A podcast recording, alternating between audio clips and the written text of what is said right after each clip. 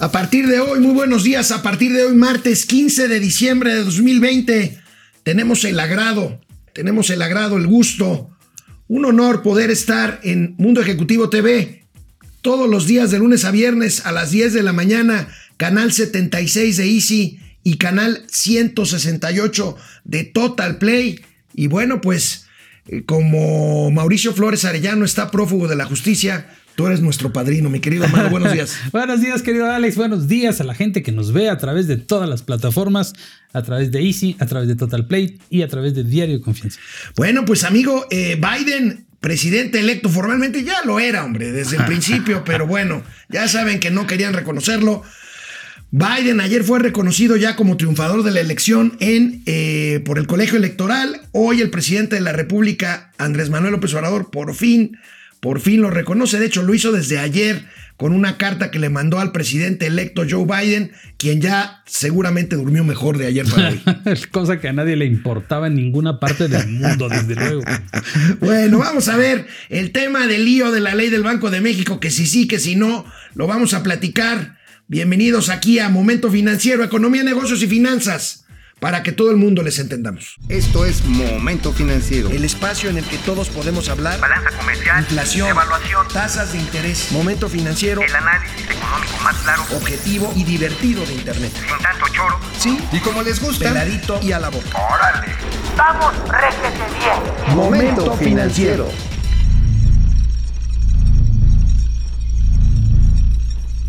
A pesar del fuerte rechazo que esta ley que obliga al Banco de México a adquirir dólares en efectivo que quedan ahí, que no se pueden repatriar a los Estados Unidos, a pesar de esto y que ayer nosotros aquí en Momento Financiero dimos a conocer, pues dimos a conocer porque el propio senador Monreal, autor de esta iniciativa, había dicho que se iba a discutir más profundamente. No, pues a pesar de todo esto, mientras ayer, querido Amado Avendaño, estaban los banqueros eh, los banqueros centrales y los banqueros comerciales reunidos con los diputados, pues ellos ya habían tomado la decisión de que se incorporaría a la, a la orden del día de hoy, martes, y bueno, pues no hay una minuta todavía, pero se supone que la idea, porque esa es una instrucción que viene desde Palacio Nacional, es que esto pase el día de hoy en Cámara de Diputados. Y si no, si no tengo mala información, hoy cierra el, periodo. Hoy es el último día del periodo ordinario. O sea que lo van a sacar a, como va.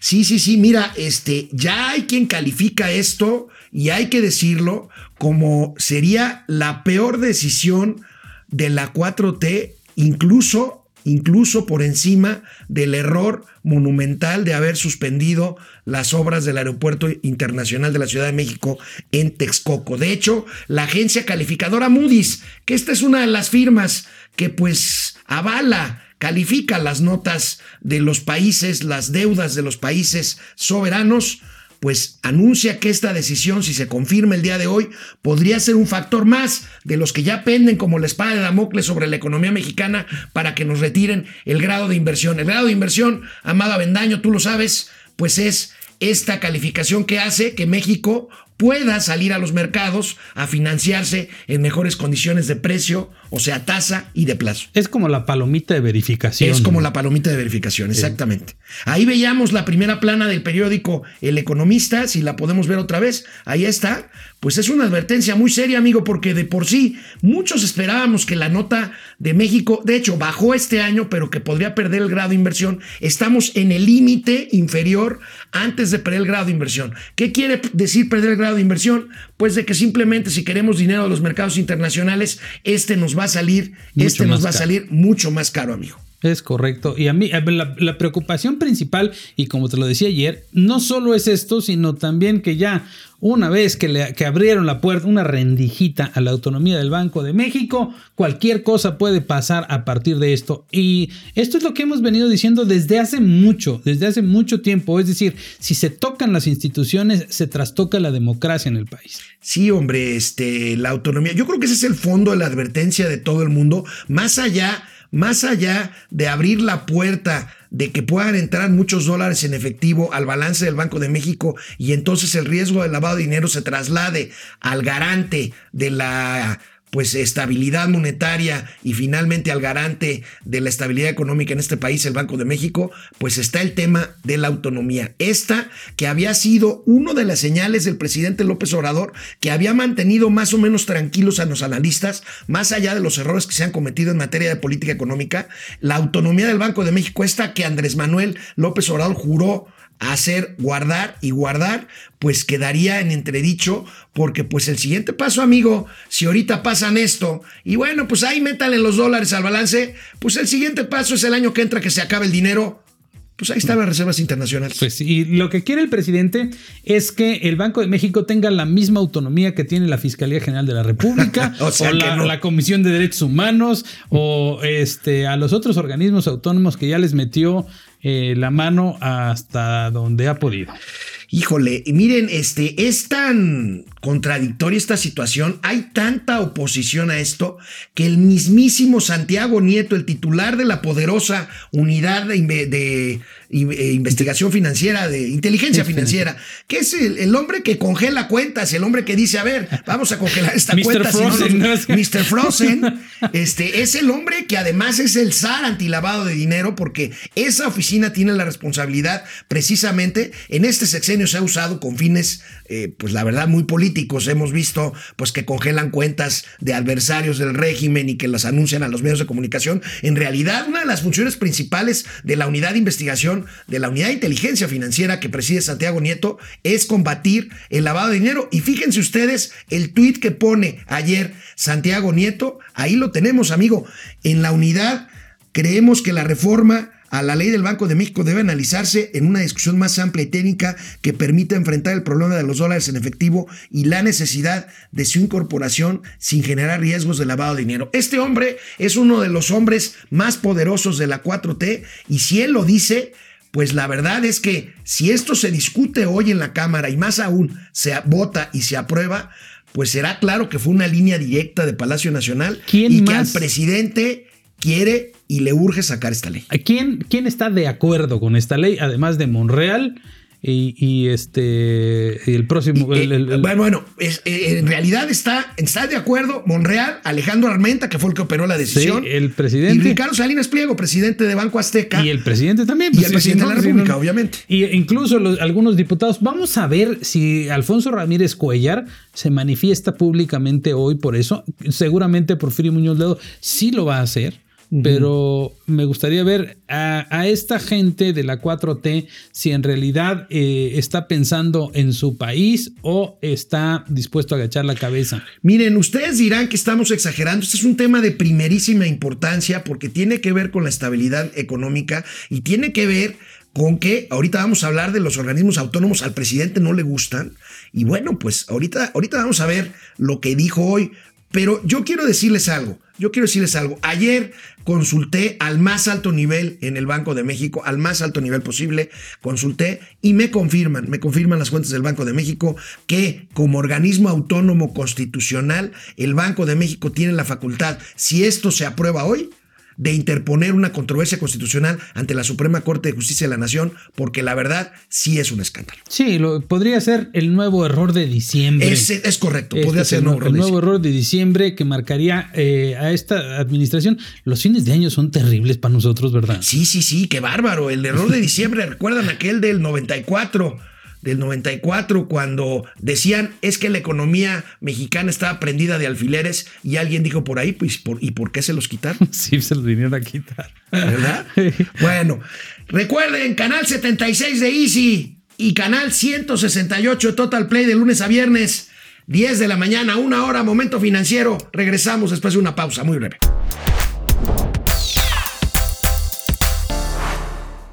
Amado, tú has sido un gran analista de temas políticos. Aquí estamos en temas financieros, pero esto tiene que ver porque hay muchos organismos intermedios, organismos autónomos que se crearon en pasadas administraciones con motivo de reformas que tienen que ver no con aumentar necesariamente la burocracia. Por cierto, yo creo que hay que reconocer que sí en muchos casos la burocracia se exageró y se crearon pues grandes eh, eh, entramados burocráticos, pero en esencia los organismos autónomos se crean para ser un contrapeso del gobierno mexicano en temas muy específicos. Telecomunicaciones, elecciones, el INE, Energía. este, energía, la Comisión Nacional de Hidrocarburos, la Comisión Nacional eh, de Coordinadora de Energía. Ahora la este, CONSAR. la- bueno, la CONSAR no es un organismo autónomo, Ajá, pero bueno. bueno, mira, El es obvio, tampoco lo es obvio que al presidente no le gustan. ¿Por qué? Porque lo suyo es centralizar el poder. Fíjense. Fíjense lo que dijo ahora el presidente a propósito de la opinión que uno de estos organismos, la COFESE, que se encarga de la competencia económica, es la Comisión Federal de Competencia Económica. Recuerden que fue la primera en pronunciarse en contra de poner tope a las comisiones de las AFORES por no incentivar la competencia. Veamos lo que dijo el presidente de la República hoy en la mañana. Y aprovecho para plantearlo, para que empecemos a analizarlo, lo de la creación de todos estos aparatos que no tienen ninguna función social, todos estos órganos de regulación que crearon, ¿cómo se llama este del COFESE? Pero así como el COFESE está el Infetel, el INAI, eh, hay uno que se hizo de la vista gorda, este, cuando, bueno, no, uno que tiene que ver con eh, las afores. CONSAR. Imagínense, durante años cobrando este cuotas por el, el manejo de afores elevadísimas las administradoras de afores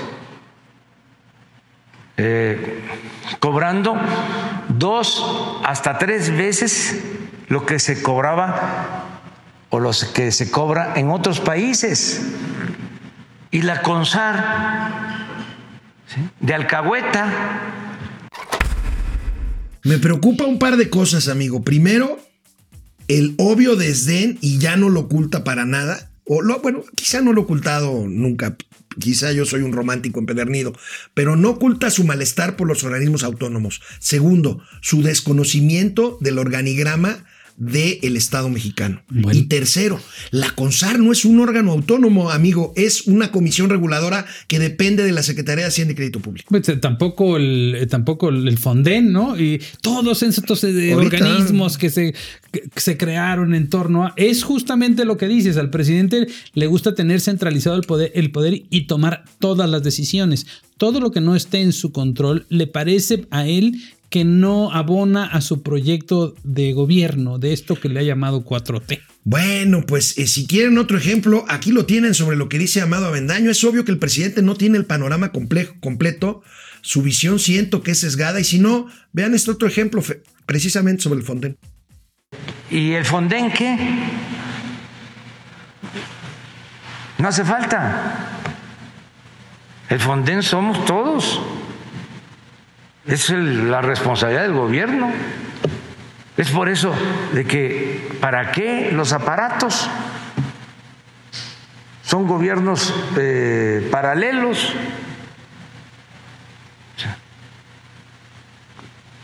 Eh, ¿Por qué eh, la CONSAR si existe Hacienda?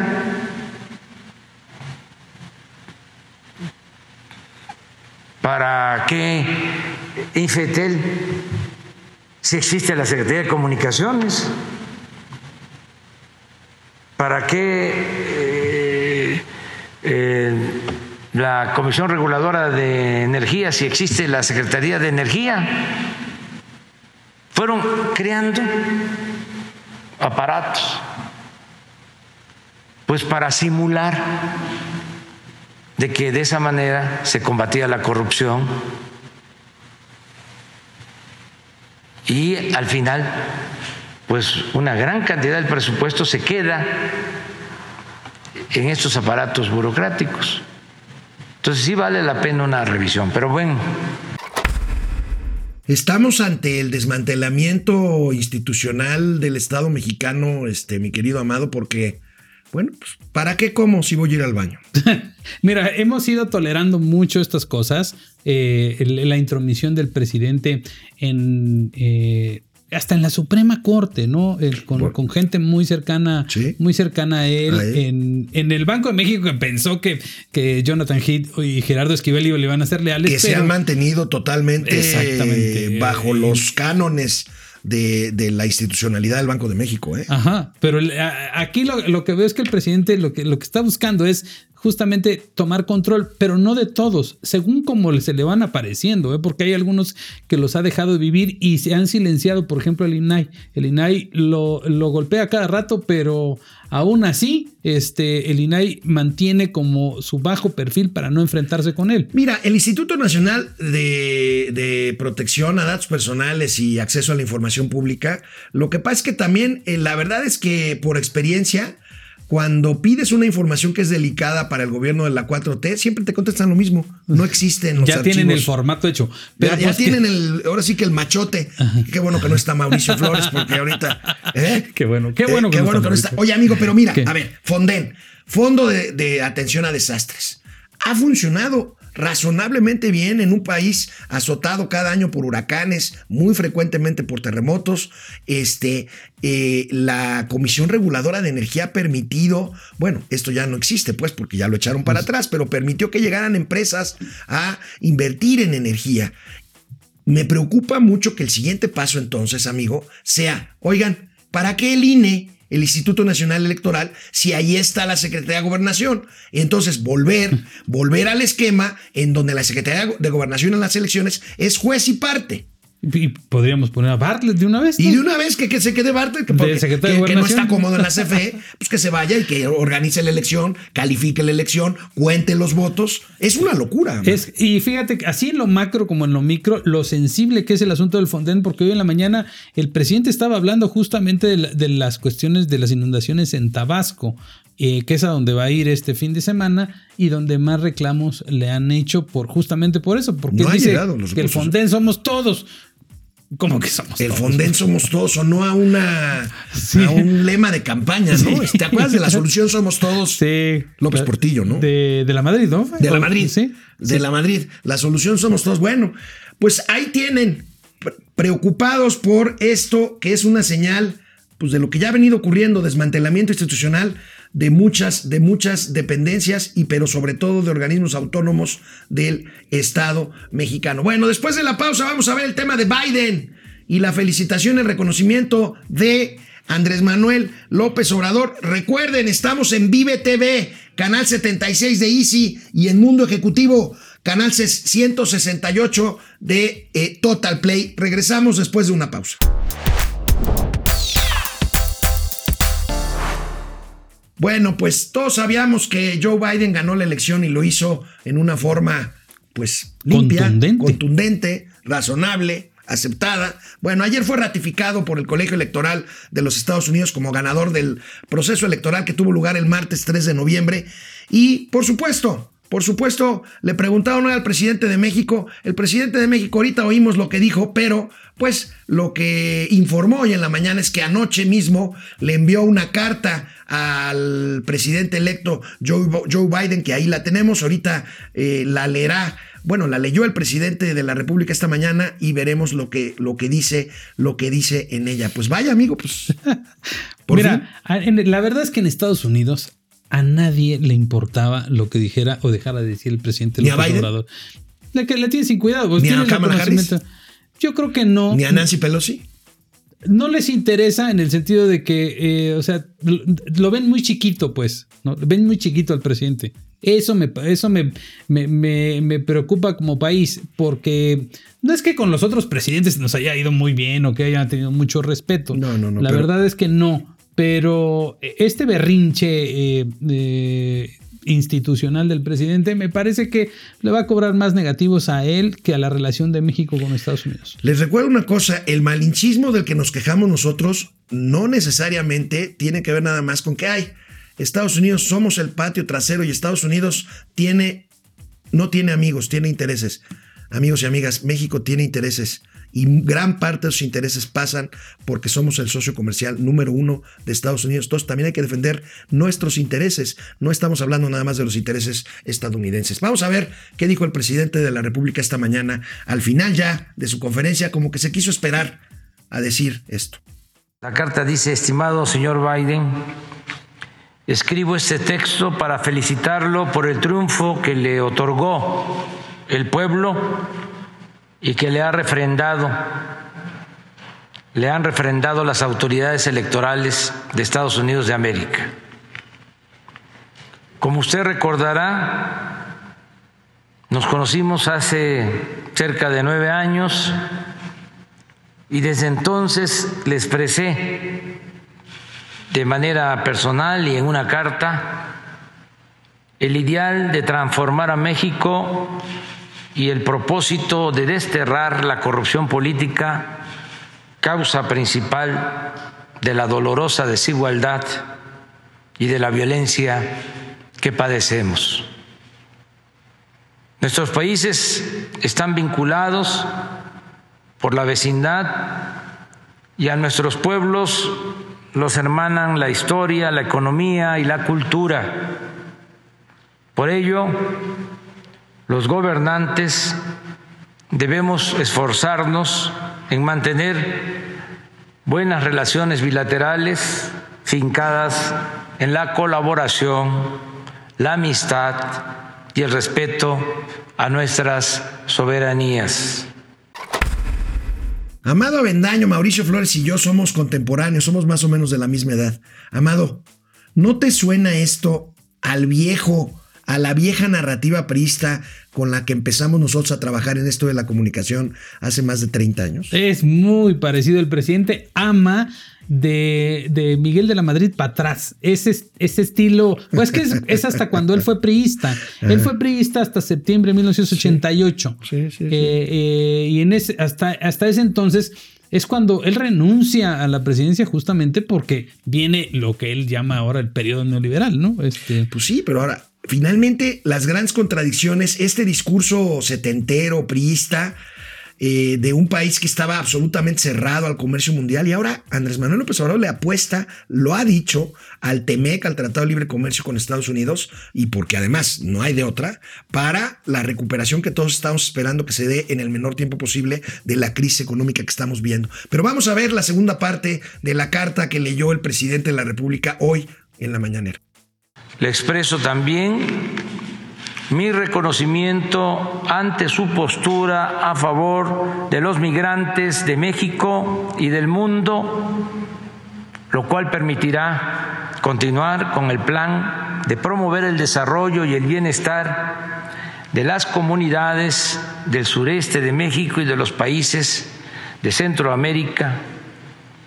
Considero que de esta manera nadie se verá obligado a abandonar su lugar de origen y podrá vivir, trabajar y ser feliz con su familia, entre su gente, con su cultura, y así lograremos construir la solución definitiva a los flujos migratorios desde y a través de México hacia Estados Unidos. Espero que próximamente, señor Biden, se presente la oportunidad de hablar de este y de otros asuntos. En tanto, le reitero nuestra felicitación y le deseo la mejor de las suertes por el bien de su pueblo y de nuestras naciones. Un saludo afectuoso. Esta es la carta que enviamos. Amada Bendaño, ¿qué crees? ¿Qué crees que haya hecho o que haya pasado por la mente o que haya pues hecho que el presidente se tardara tanto en hacer esto, que era un gesto elemental de generosidad o de Diplomacia, de diplomacia. diplomacia, ¿no? de cortesía política, ¿no? Sí. ¿Qué crees que lo haya llevado a, a- a- a esto, a esperar tanto?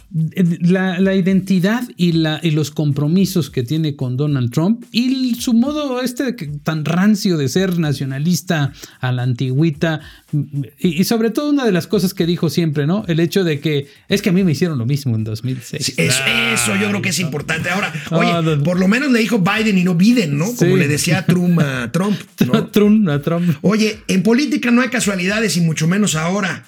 Ayer también se supo que la embajadora mexicana en Estados Unidos, Alicia Bárcena, se jubilará, se jubilará en los próximos meses. Si bien, si bien después lo confirmó en una en su cuenta de Twitter Alicia Bárcena, en realidad esto se supo en un Zoom, en una reunión que se supone que era privada que tuvo con el Centro Baker México Estados Unidos.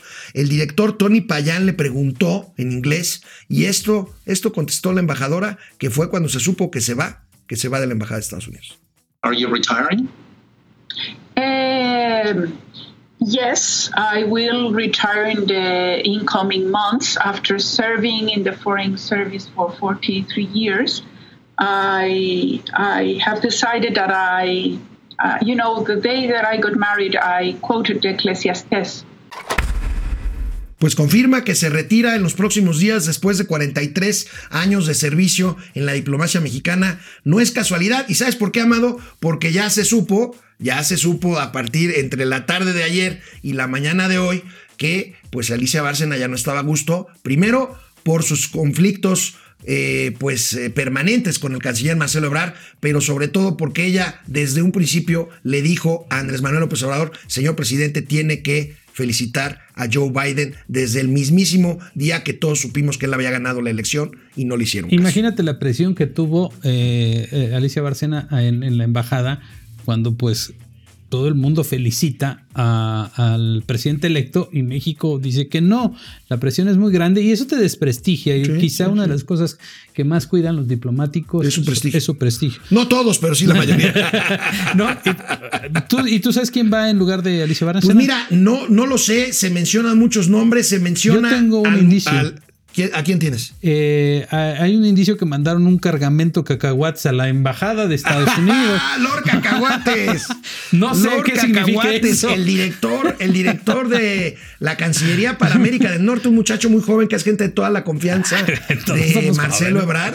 Y que come muchos y cacahuates. que come muchos cacahuates, pero ya se menciona también a Juan Ramón de la Fuente, el representante Ah, de México estaría en la mucho ONU, mejor Juan Ramón de la y Fuente. este o incluso a Lázaro Cárdenas Batel que ya vivió que En ya Washington. vivió en Washington y que es una persona cercana a López Obrador. Híjole, será un nombramiento determinante que más que con López Obrador, y ojalá, por favor, pónganse a pensar en estrategia, no en amiguismo. Tiene que ver más con la relación que tenga con el gobierno de Biden y de Kamala Harris que con cualquier otra cosa. Eh, pues sin duda. eh, me parece que Bárcena hubiera hecho un buen trabajo, pero pues así como están las cosas. No, el yo creo que quedó, mal- como dices tú, quedó muy desgastada. No, pero sobre todo viendo hacia adelante, que tú te comprometas a algo con el gobierno y aquí te digan, fíjate que siempre no. Oye, hay que reconocerle algo. Ha de ser difícil ser institucional, y Alicia Bárcena lo es, con un hombre que gobierna como Andrés Manuel López Obrador. Igual ¿no? que con Donald Trump, ¿no? Es Igual, muy, muy complicado. igual. ¿Qué tal si Oye. mandan a Tolini mejor? No, no, no, no, ni lo digas ni iban de a mandar, Oye, ¿no? Y Christopher Landau o Landó. Sí, Landó. Yo creo que también se va, ¿no? Este Ya, que muchos lo lo, dicho, ¿no? muchos lo quieren. A No, todo el mundo le no. caía bien, a mí no. A mí me cayó Se me hacía muy fake. Hablando de. Sí. Muy fake, ¿no? Muy, Es- era medio, muy eh, medio, forzado. Con sus tacos y no sé qué. que- medio populista. el Sí, sí, sí, populista gringo. Gringo. Exactamente. Bueno, recuerden que estamos en el canal 76 de Easy Vive TV, en el 168 Total Play, Mundo Ejecutivo, Televisión. Regresamos después de una pausa.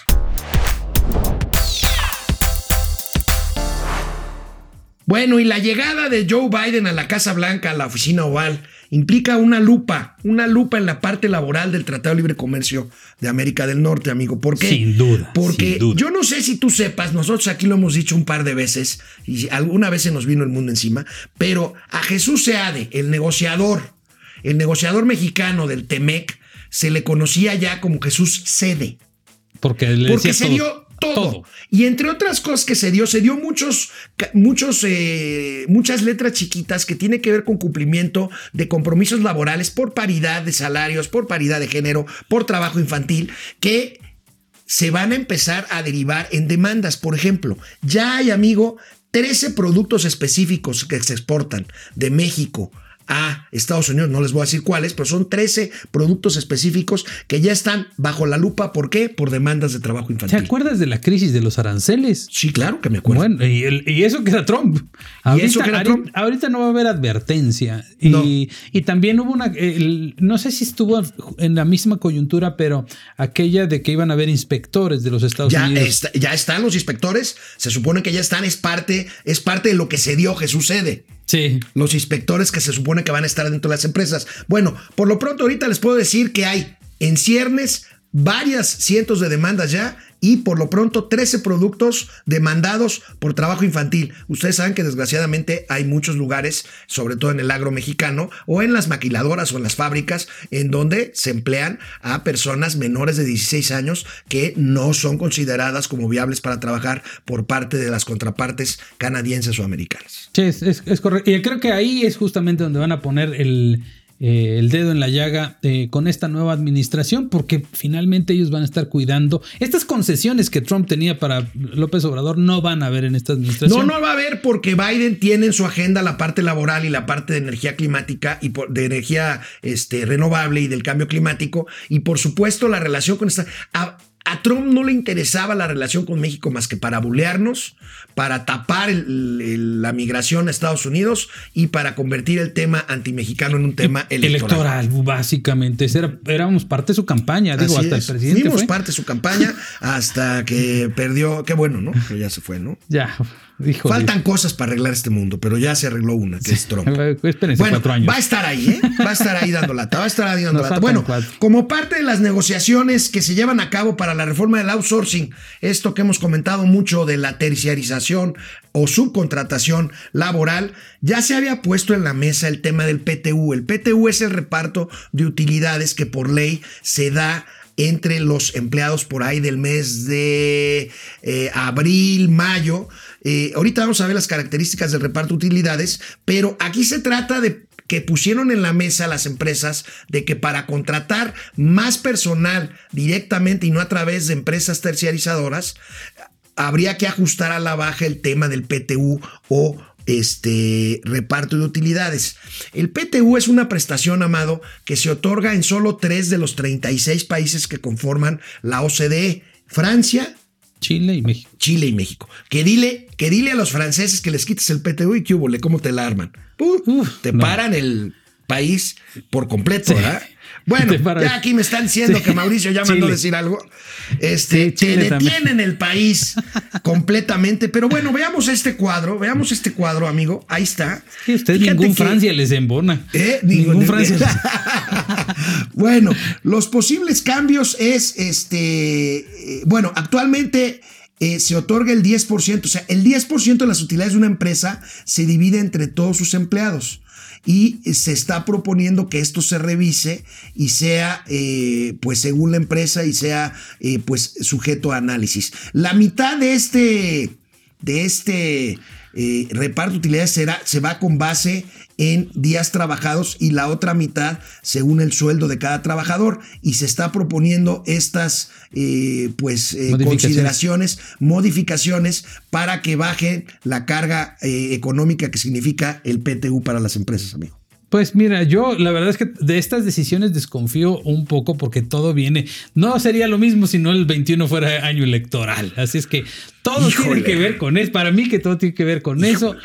Este, y, y, a- a- podría ser un otro de los caballitos de batalla de esta administración. Miren, debo de decirles que aquí en nuestro queridísimo productor Arturo Lais nos llama la atención cuando nos desviamos más hacia los temas políticos que hacia los temas económicos. Pero Amado es un analista económico. Hoy no nos ha regañado, ¿saben por qué? Porque yo creo que el señor Avendaño tiene razón.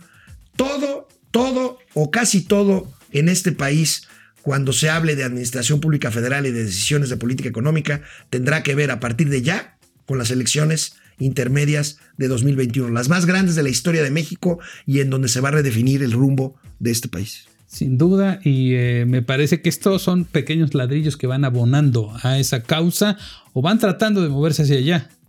Todos los días encontramos eso. Híjole, vamos a ver, este, pues, está lo de los organismos autónomos, está esto del PTU, está eh, pues eh, las propias disposiciones que permiten o no permiten al presidente hablar del proceso electoral en sus mañaneras, callarle o no la boca cuando habla de partidos políticos o de sus adversarios, en fin. Antes en fin. decíamos sigan la ruta del dinero, ahora es sigan la ruta electoral.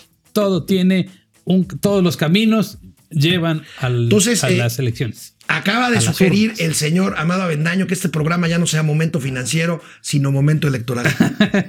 sí, ¿no? electofinanciero. Ele- electofinanciero. Ok, está bien. Bueno, y hablando de outsourcing, adivina qué, amigo. ¿Qué El? Banco del Bienestar, este banco encargado de dispersar todos los apoyos electorales, perdón, los apoyos sociales a la población mexicana, que antes era el Bansefi, tiene lista una licitación, tiene mucho trabajo, tiene mucho dinero que repartir. Y tiene lista una licitación que se va a dar a cabo el 4 de enero, regresando de vacaciones, para cubrir servicios técnicos y administrativos. Uh. Y adi- adivina cómo los va a contratar a estos miles de trabajadores que necesita. Que no se entere el presidente porque se las cancelan Por así. outsourcing. Se las va a cancelar. Por Escúchame lo que te digo, se las va a Vamos a cancelar. ver esta nota que publican hoy nuestros queridos amigos de Reforma, este periódico Pasquín Inmundo, rastrero, infeliz. Aquí está, quiere Banco de la 4T más outsourcing. Les doy los datos, amigo, a ver qué opinas. Son 520 millones de pesos el contrato. La convocatoria sería pública el 4 de enero. Ya se había hecho un procedimiento en 2020 de Bansefi, de perdón, del Banco del Bienestar por 463 millones de pesos. O sea, son cientos, por no decir miles de empleados que en el Banco del Bienestar trabajan y seguirán trabajando y seguirán contratándose por outsourcing. Eso si el presidente, si de esto no llega a oídos del presidente, porque neta es capaz de decir, no, no, no, no, que se cancele. ¿Y saben qué va a pasar? Se que los va a adjudicar directo a alguien. Se- se lo- La, la tuvimos que cancelar para que no hubiera corrupción. Entonces mejor la asignamos directo. Vas a ver. Oye, seguro ya lo vio. Digo, ahorita Pero no, como no lo han hecho, no se lo han aventado en la mañanera No, todavía. pero él, él- yo estoy seguro que lo primero que hace el presidente al levantarse temprano, que se Sí. levanta temprano, es ver reforma. Sin duda. Sin duda, ¿no? Sí, y luego sí, el sí. Universal. O al revés, ¿cuál crees que vea primero? El reforma, porque viene la síntesis hasta arriba. lo tiene en, ahí en lugar de. Para economizar, pues Bueno. la austeridad republicana. Bueno, oye, amigo, por cierto, ¿te acuerdas que habían prometido 12 mil sucursales del Banco del Bienestar para allá, para este año o el que sigue? ¿Cuántos son? ¿Como 430? Llevan 400. 430. ¿Has visto fotos donde está en medio de la nada un. Hay una un- en Avenida sucursal? Universidad, ahí cerca del Reforma, que está Ah, en un precisamente. triangulito así. O- oye. Que es como, como. Antes era como una taquería de esas de. Un puestito de melate Pues de ese tipo. Ahí por donde se quemó la subestación eléctrica de la CFE hace poquito. Un un poquito más cerca de. Un poquito más cerca de la plaza esta de. Bueno, pues vamos a una pausa. Recuerden, estamos en Vive TV en el 76 de Easy y también en Mundo Ejecutivo Televisión en el 168 de Total Play. Momento financiero, economía, negocio y finanzas para que todo el mundo les entendamos. Bueno, ustedes ubican la plataforma Corner Shop, ha tenido un éxito inusitado para pues delivery, entrega de alimentos, de mandados, de comida, de restaurantes. Bueno, la Comisión Federal de Competencia, después de muchos meses de discusión, aprobó sin condiciones la operación por la que, ¿saben quién va a comprar Corner Shop? Uber. Uber, pues están ya consolidándose todas estas plataformas. Entiendo que ya este, otra, otro tipo de empresas de transporte, Didi Food, también ya tiene ahí algunos este, acuerdos con otras empresas. Bueno, Uber adquirirá la plataforma de reparto Corner Shop. Había estado detenida en la COFES, en la Comisión Federal de Competencia, este organismo perverso que dice el presidente que no sirve para nada. Bueno, en otros países, de hecho, ya operan estas dos firmas juntas, Uber y Corner Shop. Aquí lo hará ya. Es interesante cómo, pues, época de crisis, época de fusiones y adquisiciones, mi querido Amado. Pero Esto es que sobre todo este tipo de plataformas eh, digitales que te llevan comida a casa o todo lo que tenga que ver con envíos, pues en, estas, en esta temporada de, de confinamiento me parece que pues yo creo que hasta gente les ha de faltar, ¿no? Sí. O sea, y porque hay, hay una necesidad de trabajar también. Mucha gente se ha reconvertido a este Yo tipo no de sé cosas. tú, yo estoy usando mucho este tipo Eh, de también. soluciones tecnológicas ahora en la pandemia. De hecho, de hecho, me resistía y un día pedí el súper por Corner Shop y me fue bastante bien. Ah, sí. Sí. No, del funcionó- súper todavía no me animo, bien. pero este, todo lo demás sí. Funcionó muy bien. Bueno, vamos a ver. Bueno, interesante este cuadro que les quiero presentar, que resume la dura, la dura afectación de la delincuencia en México a las empresas. Es una encuesta que hizo el INEGI que habíamos comentado Mauricio Flores y yo, pero aquí tenemos este cuadro que me parece muy interesante. Ahí tenemos, amigos, si nos lo puedes explicar, tú que tienes mejor vista que yo, tipos de delito y el porcentaje que dicen las empresas en la encuesta que les afecta. Ah, pues fíjate, yo tampoco tengo Robo, asalto, tú, robo, pero- asalto de bienes o dinero, 21,5% de las empresas. Robo hormiga, 13%, amigo. Extorsión 23%. Eh, Qué feos datos, ¿verdad? ¿Eh? Qué feos datos. Daño instalaciones, maquinario, equipo 1.8. Eh, fraude Robo 7.8. hormiga, 13%. ¿Fraude cuánto? 7.8%. 7.8. Sí. Robo a mercancías en tránsito, 8.8. Actos de corrupción, 14.6%. Es una tragedia esto, ¿eh? Oigan, oye, pero dicen que la culpa sigue siendo de los de antes. Oye, ya, ya pasaron dos años y la Estas- culpa sigue esto es lo que dicen de- los empresarios, ¿eh? Oye, por cierto, mataron a una pareja En este, Jalisco, en- bueno, en, Guanajuato. Guanajuato. Cuando uno de, ellos era de este, Jalisco, un charro sí, y un charro su y acompañante. una, una, una mujer. yo, este, yo vi, creo que fue eh, en, redes sociales, de hecho, compartí el, el que estaban buscando a la chica. este, horror. Y los calcinaron, ¿no? Es Qué una- horror. Qué terror. Qué horror. Eh, Bueno, bueno, amigo, la maroma del día de Gatel. Ya, vamos a abrir una sección ya. Las maromas. La- las maromas de Gatel, pero una diaria. A ver, Hugo López Gatel. Hugo López Gatel inventó el semáforo epidemiológico. Exacto. Luego dijo que fue ejemplo en el mundo. Que el fin de patentar, semana dijo que es que lo vamos a patentar. El fin de semana dijo que era irrelevante. Bueno, pues vean la maroma que se aventó anoche, demasiado arriesgada ya Me- para un se hombre refiere a la- en, la, en la- en la conferencia, ¿verdad? en la conferencia Sí, de las de, de las salud. otras no tenemos, no No, tenemos no, no. documento. Es una de- maroma ya demasiado arriesgada para un hombre que ya se ve cansado, agotado, A lo mejor acabado. de tanta maroma. Mire. Es intrascendente pensar en el color del semáforo en este momento cuando estamos diciendo alerta por COVID, emergencia por COVID. Y las recomendaciones específicas ya dispuestas, no por ponerse, sino ya dispuestas por parte del Gobierno de la Ciudad de México, indican las acciones que tiene que ejercer la ciudadanía para disminuir los contagios.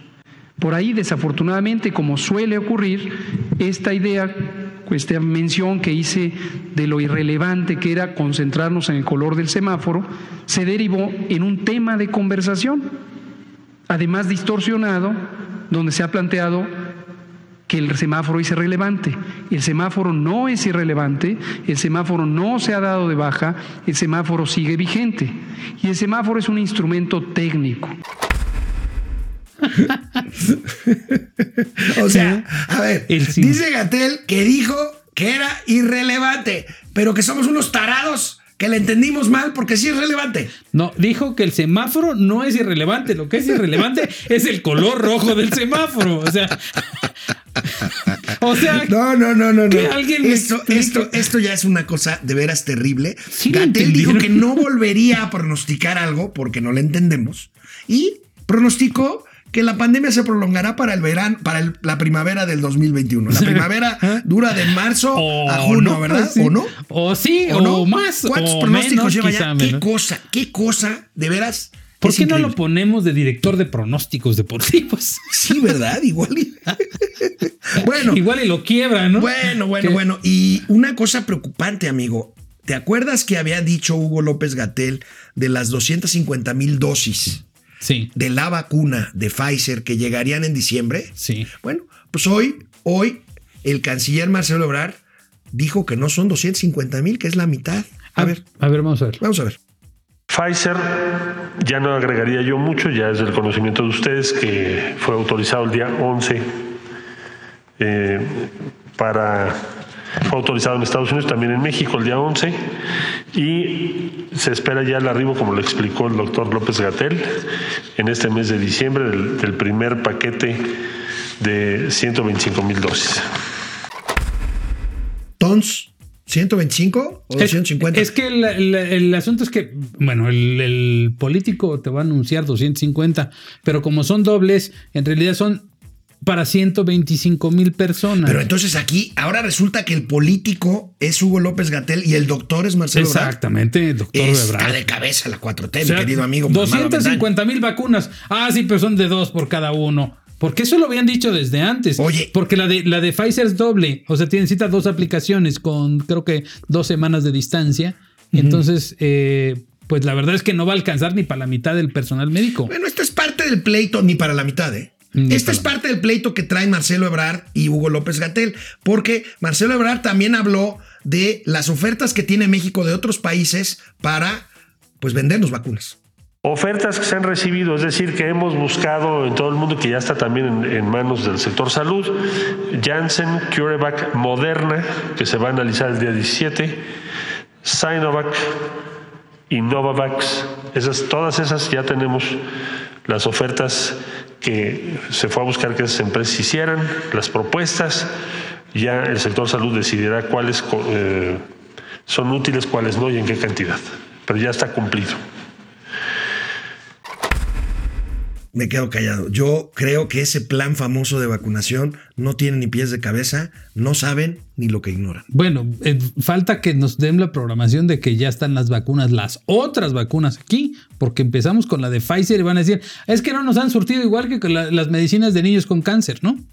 Híjole. No vaya a ser que lleguemos a, a- a abril, mayo, que prometieron todo esto y no tengamos vacunas. ¿Sabes qué se me ocurrió ayer, amigo? Ponerme a ver el canal del Congreso cuando estaban discutiendo la ratificación de la señora Elvira Conchero como tesorera de la Vaya, federación. no, me dio cosa. vergüenza. No tiene nada de malo, insisto, lo discutí con Mauricio Flores. Decían, es que es marxista, es que es comunista. Eso no tiene absolutamente Es que es nada que ver. Es socióloga y va a ser la tesorera No de la tiene federación. ni idea de lo pero que está decían los diputados de la 4T, no, no, pero pues ella nada más va a coordinar. Y ella dijo, yo tengo la capacidad para coordinar a los que verdaderamente saben. Es una vergüenza. Es correcto. No, es una, es una locura, ¿no? Este. No, no, no, no, no. Bueno, pues ahí 90% tendremos a de- una socióloga de tesorera de la federación. Ahí les Que encargo. Dios los bendiga. Ahí les encargo. Que Dios nos bendiga. Nos vemos mañana. Nos vemos mañana. Recuerden, momento financiero, economía, negocio y finanzas para que hasta el vieja con, Concheiro le entienda. Vamos, réjete bien. Momento financiero.